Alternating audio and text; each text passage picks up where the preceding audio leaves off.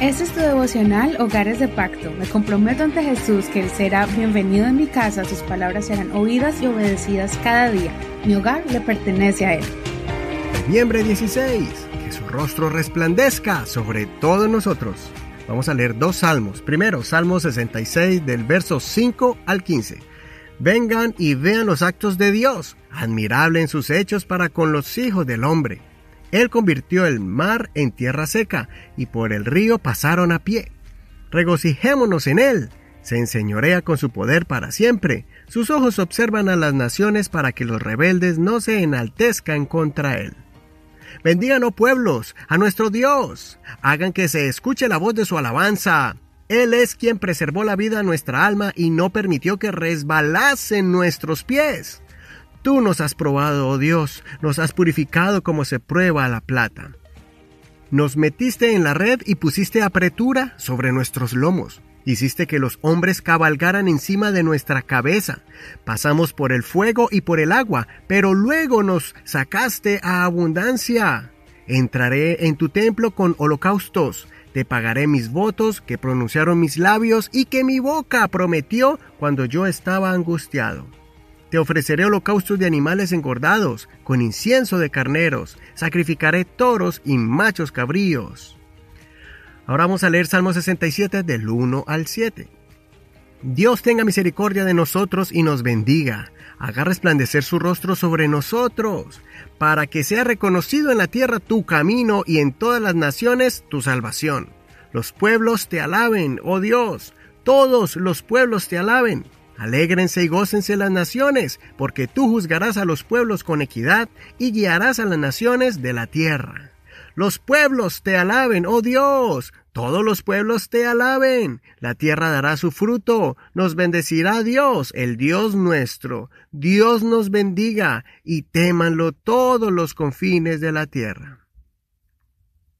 Estos dos salmos son muy hermosos, porque son una invitación para alabar a Dios, porque escuchó nuestra oración e hizo justicia a favor de su pueblo. En el Salmo 66 aprendemos muchas cosas de varias frases que el salmista expresó en otros salmos y que confirman el por qué estaba tan agradecido. Igual que en el Salmo 62 que estudiamos el 14 de noviembre, David hizo referencia en el verso 9 acerca de que Dios no nos va a dejar resbalar.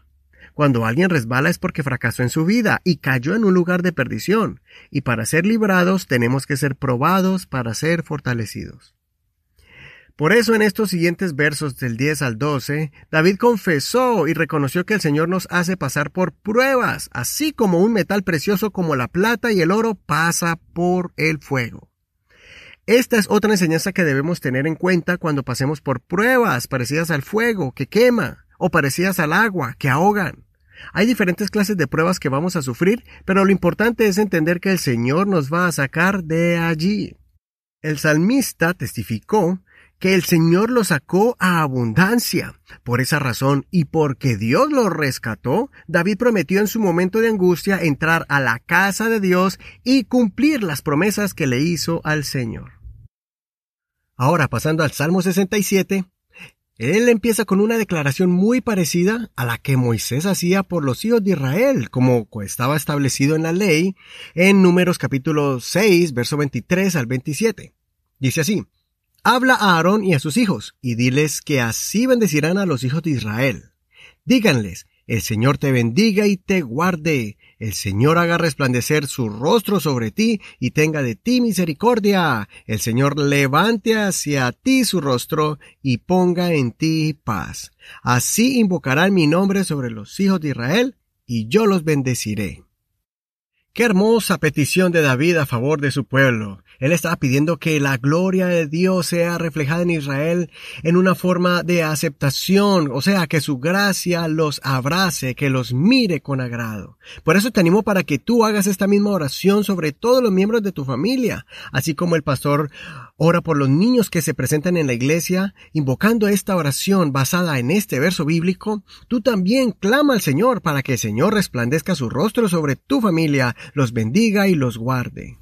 Muchas personas van a notar que tú tienes una bendición especial y no lo van a entender. Por eso esta es una gran oportunidad para que tú le des la gloria al Señor y lo alabes cuando le digas a ellos que la gracia del Señor y su misericordia es lo que te ha bendecido a ti y a tu familia. Considera, ¿has pasado por pruebas y has visto la mano de Dios librándote? ¿Has bendecido a tus hijos imponiéndole manos y lo haces durante el día o cuando están durmiendo? Soy tu amigo y hermano Eduardo Rodríguez. Que el Señor Jesús escuche tu oración y resplandezca su rostro sobre ti. No olvides leer completamente los capítulos. Y por último, te recomiendo la canción titulada La bendición. La versión original en inglés es The Blessing. Me gusta mucho el cover en español de la hermana Maribel Mendizábal. Búscala en YouTube o si no, vamos a poner el enlace en nuestra página de Facebook.